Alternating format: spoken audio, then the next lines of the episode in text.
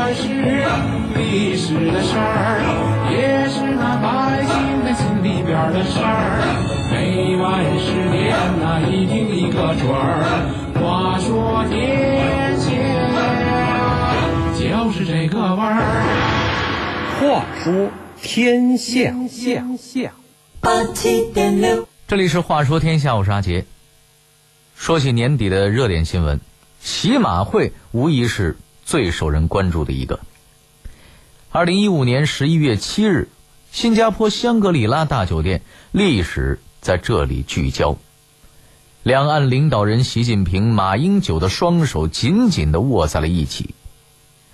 这是一九四九年以来两岸最高领导人的首次会面，是跨越了六十六年的世纪握手。也是双方对两岸关系的未来发出的最强音。回顾历史，中国现代史可以看成是一部国共恩怨史。那么，在历史上，国共两党历任领导人之间有过哪些合作和斗争呢？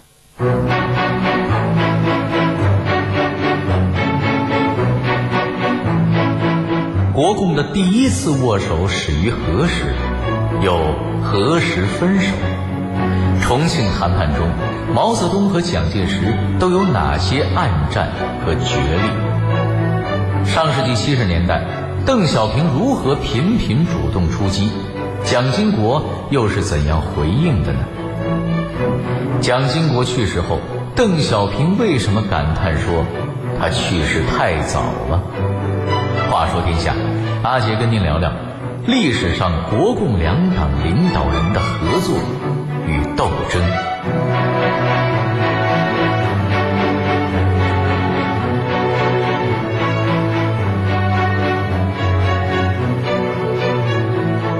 话说国共的第一次握手开始于什么时候呢？那是在一九二二年，当时陈炯明在广州发动叛乱。孙中山决心吸收年轻的中国共产党人，改造国民党。当时共产党的领导人是陈独秀，孙中山长陈独秀十三岁，他们政治派别不同，思想观念也有较大差异。但是孙中山高见远识，一直对陈独秀真诚相待，视陈独秀为自己的革命同志。陈独秀认为共产党员加入国民党可以。但要符合中国革命利益和共产国际的指示。中国国民党于一九二四年一月在广州召开了第一次代表大会。会前，陈独秀被孙中山指定为安徽代表，请他出席大会，并准备推荐他担任国民党中央部门领导重任。但是陈独秀根据中共中央和共产国际代表的意见，不愿当国民党中央委员候选人，因而没有出席大会。但他推动了由李大钊率领的中共代表团参加大会，这标志着由孙中山领导的国民党和由陈独秀领导的共产党相互合作正式实现。不久，共产党员以个人名义加入国民党。在国民政府中任职，中国革命从此走向新的高潮。然而，一九二七年，蒋介石突然对共产党大开杀戒，发动了四一二反革命政变，第一次合作宣告破裂，两党最高领导人再没见过面。等国共领导人再在一张桌子边坐下来，那是近二十年之后的事了。一九四五年抗日战争胜利后，饱受战争之苦的人民都渴望和平。两党最高领导人毛泽东和蒋介石发起的重庆谈判，被国人寄予了极大的期望。自一九二七年上了井冈山之后，毛泽东便过着游击生活，即使在延安，也是过着农村式的生活。这次去重庆是毛泽东平生头一回坐飞机。也是他十八年来第一次进入大城市。在去重庆前，毛泽东换上了一件崭新的白绸衬衫，又穿上了一套崭新的灰蓝色中山装。在延安窑洞穿惯布鞋的毛泽东，此时换上了一双锃亮的黑皮鞋。只不过毛泽东的皮鞋是老式的方头，而蒋介石的则是时髦的尖头。这样的包装多少让毛泽东有点不适应，所以他问周恩来：“我是不是太洋气了一点呢？”周恩来觉得主席新换上来的俄式呢礼帽小了一点儿，于是他把自己的一顶巴拿马盔式帽拿给毛泽东戴。这顶盔式帽也就成了毛泽东赴重庆的重要道具，曾出现在许许多多的照片之中。一九四五年八月二十八日晚，毛泽东抵达林园。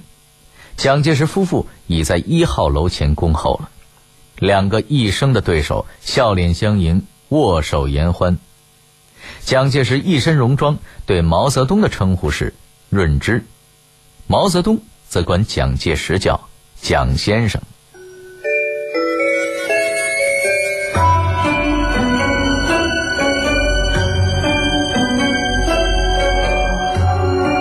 双方对这场会面都有着精密的筹划。事实上，从蒋介石邀请毛泽东的那一刻起，双方的暗战和角力就已经开始了。这体现在哪些方面呢？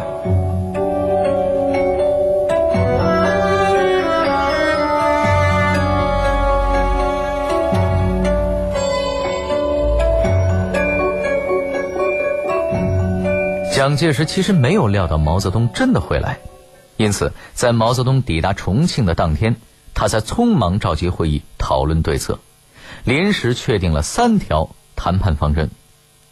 而共产党方面提出了关于谈判的十一点意见，做出了重大让步，不但承认蒋介石的领导地位，而且舍弃了联合政府的想法，只要求参加政府。当然，这份意见中。包含着两个核心的政治问题，也就是军队国家化和结束党制。见到这些意见后，蒋介石深受刺激。在重庆，蒋介石与毛泽东会面有十一次之多，大多是在公共场合，但两人的几次重要会谈都是秘密的。蒋介石表示，承认解放区是绝对行不通的。在中共真正做到军令政令统一之后，各县的行政人员酌情留任。关于军队问题，国民政府能够允许的最高限度是，中共军队整编为十二个师。除了对共产党提出的承认蒋先生在全国的领导地位这一条表示不胜赞佩之外，国民党方面对其他问题没有任何让步的迹象。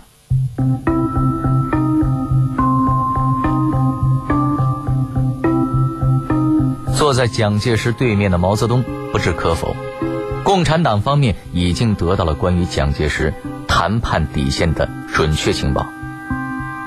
蒋介石在军队问题上最后可能让步到十六个师，至于蒋介石说的省主席一职，可以考虑邀请中共人士担任。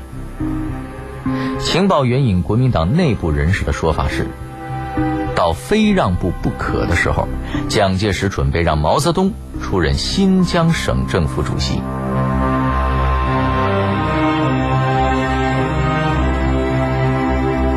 谈判期间，蒋介石一直焦躁不安。在他看来，毛泽东和共产党人依旧是匪，而之所以还要与毛泽东周旋，其目的在蒋介石给各战区司令长官的密令中。表述的明白无误。目前与奸党谈判，乃系窥测其要求与目的，以拖延时间。比如不能在军令政令统一原则下屈服，即以土匪清剿之。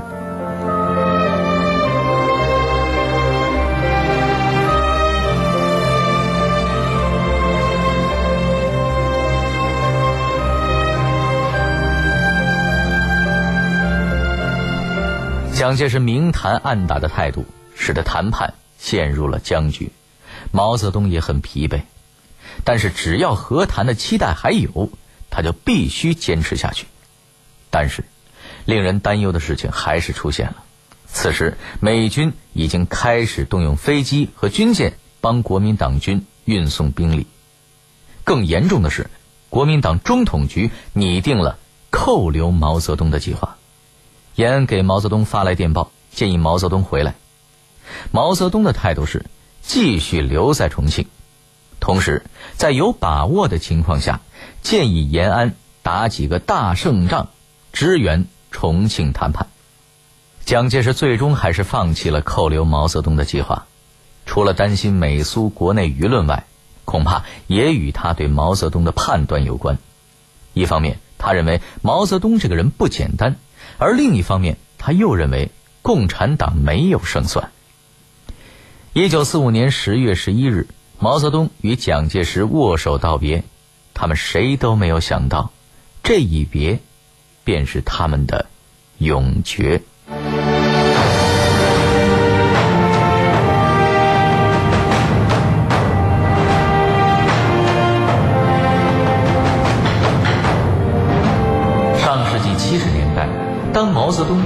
蒋介石相继辞世之后，他们的继任者邓小平与蒋经国又将展开哪些合作与斗争呢？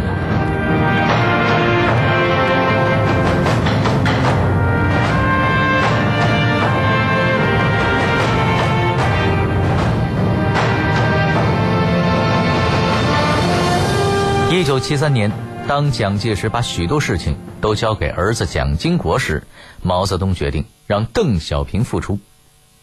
蒋经国与邓小平是昔日苏联留学时的同窗，邓小平比蒋经国大六岁。一九七三年三月，邓小平回到中共中央，周恩来首先把大部分涉外事务交给了他。两岸问题上，邓小平主动出击，他宣布北京已经准备好，可以跟台北直接谈判统一的问题。在现阶段，优先考虑用和平方式统一。同时，滞留大陆的老国民党人通过公开、私下的渠道向蒋家父子不断的招手。可不论是卧病在床的老蒋，还是负责台湾党政军大事的蒋经国，都没有回应。蒋经国亲口告诉《纽约时报》记者：“与中国共产党接触谈判就是自杀行为，我们没有那么愚蠢。”蒋介石死后，蒋经国继任所谓的总统。与此同时，他的老同学邓小平虽然没有重新担任党的总书记，但却第三次在政坛上站了起来，并牢牢地把握着中国的改革方向。就职后不久，蒋经国就受到了邓小平的重重一击。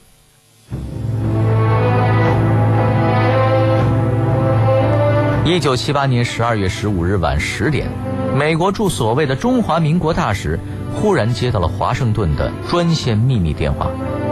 接完电话后，他在凌晨三时的时候拨通蒋经国助手宋楚瑜的电话，说是有紧急公事，必须立即面见蒋经国。估计啊，你也猜到了，中美正式建交，这是国民党方面最担心的事情。中美建交对于他们而言，无疑是一颗重磅炸弹。其实啊，卡特原定在中美建交公报发布之前的两个小时才通知蒋经国，因为幕僚的反对，卡特才决定提前七个小时通知。美国大使正式通知了蒋经国这个消息。临别时，他还按照美国国务院的要求，请蒋经国在第二天早晨八点之前，暂时不要对外。泄露这一消息，蒋经国强忍着怒气，一语不发。消息公布当天，台北股市大跌近一成，而邓小平和中共在全世界声势大振。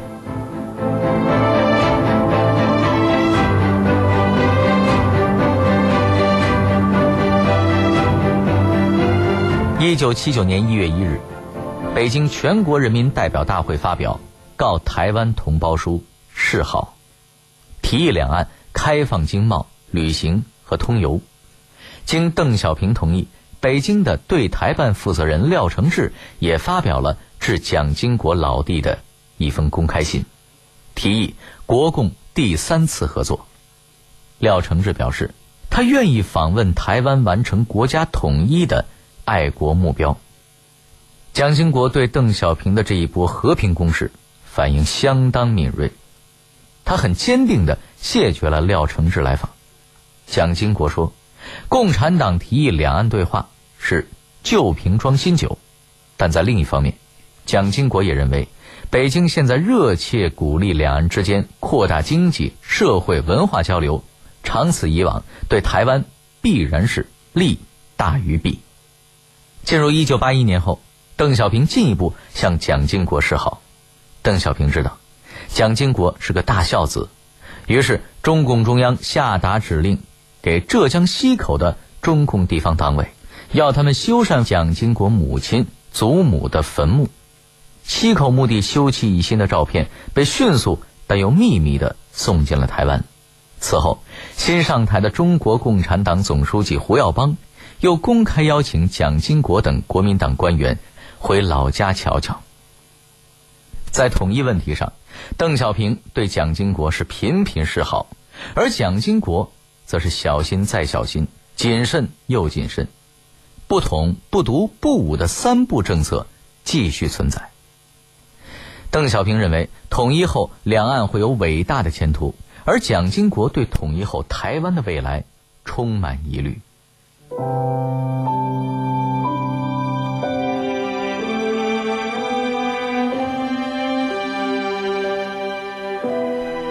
历史进入到上世纪八十年代，大陆和平统一的诚意通过更多的渠道释放出来。那么，在蒋经国眼里，这些又代表着什么呢？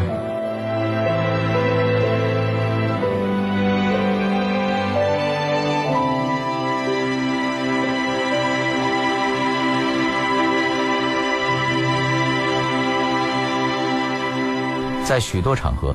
大陆都尽量的减少对台湾的敌意，努力化解与对方的分歧，但蒋经国始终认为那只不过是统战阴谋，意在兼并台湾，消灭国民党。蒋经国的思路是，先让两岸关系在民间自发性的发展起来，持续下去，然后再观察事态进展，观望是不失稳妥的策略。但是时间不等人。一九八三年，蒋经国的健康越来越恶化，挑选接班人已成了他的头等大事。此时，李登辉浮出了水面，并逐步的得到了他的认可。岛内接班人问题安顿之后，蒋经国认为与大陆的对话应该提上日程了。既然武力解决统一问题已经非常不现实，那剩下的。就只有谈判了，但沟通必须有合适的信息传递者，这个人选谁合适呢？最终，新加坡总理李光耀成了双方认可的人选。为什么呢？因为新加坡是华人国家，当时与两岸都无外交关系，于是李光耀成了唯一可以穿梭往来于两岸的领袖。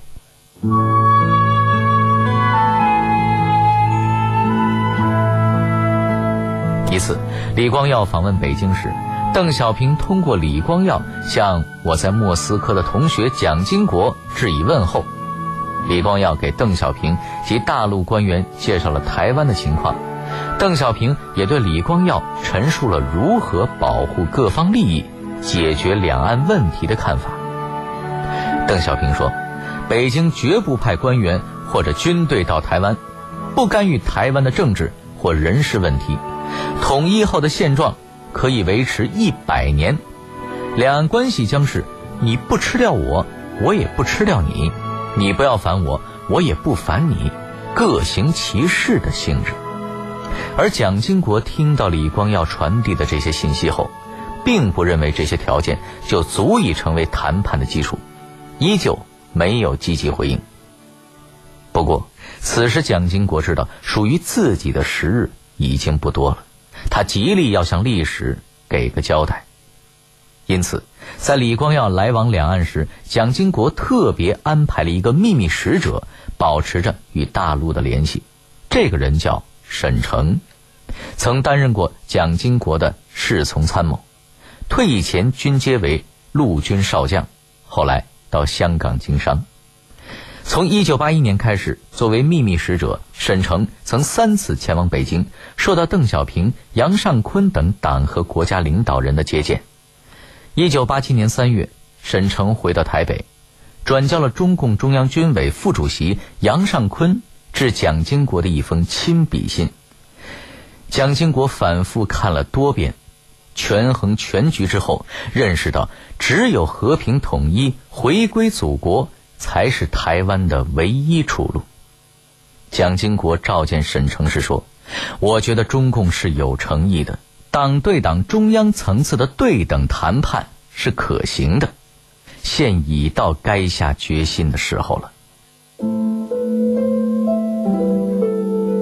两岸和谈的隔阂似乎打开了，美好前景就在不远，但还没等蒋经国做出更为实质性的部署。他的人生就已经走到了尽头。一九八八年一月，蒋经国带着无限的遗恨与苍凉，永久的离开了人世。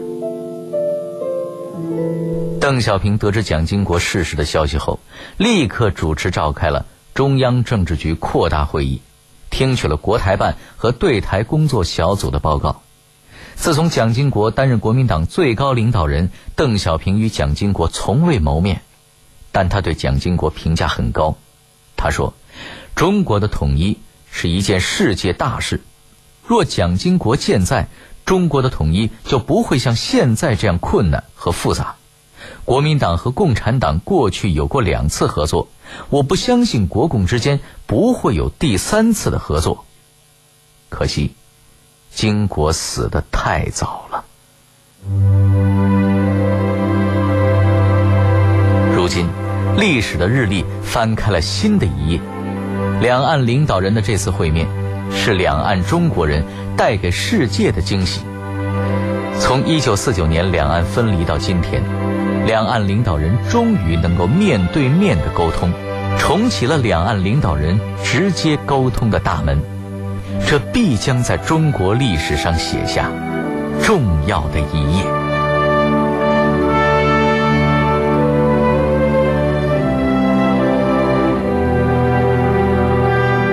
这里是《话说天下》，我是阿杰。明晚十点，更精彩的故事还在等着您。接下来，请您继续欣赏北京文艺广播的精彩节目。八七点六。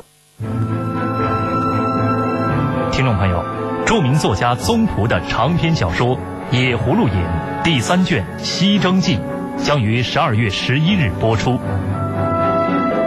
敬请关注北京文艺广播，调频八十七点六兆赫，每天中午十二点小说联播。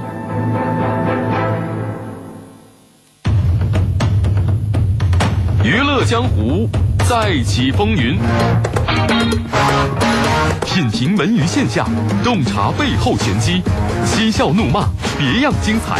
娱乐之外，情理之中。FM 八十七点六，北京文艺广播。二零一五年每天下午四点半，于情于理，张帆照亮，出招在即。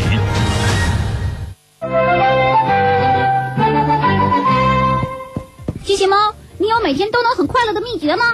还有我办不成的事儿吗？我找一找。空中小林，这个宝贝有什么好处啊？嗯，它能给你好风光、好视野，零零的水，还能给你你想吃的各种好吃的。锅烧海参，锅烧白菜，炸开门。严以修身，清廉从政，公勤为民，忠义传家。北京京剧院与国家大剧院联合出品，制作新编历史京剧《正考赋》。杜振杰、李宏图、张慧芳领衔，十二月十八日至二十二日，国家大剧院精彩上演。北京喜剧幽默大赛，北京喜剧幽默大赛，北京喜剧幽默大赛，这是快乐的舞台。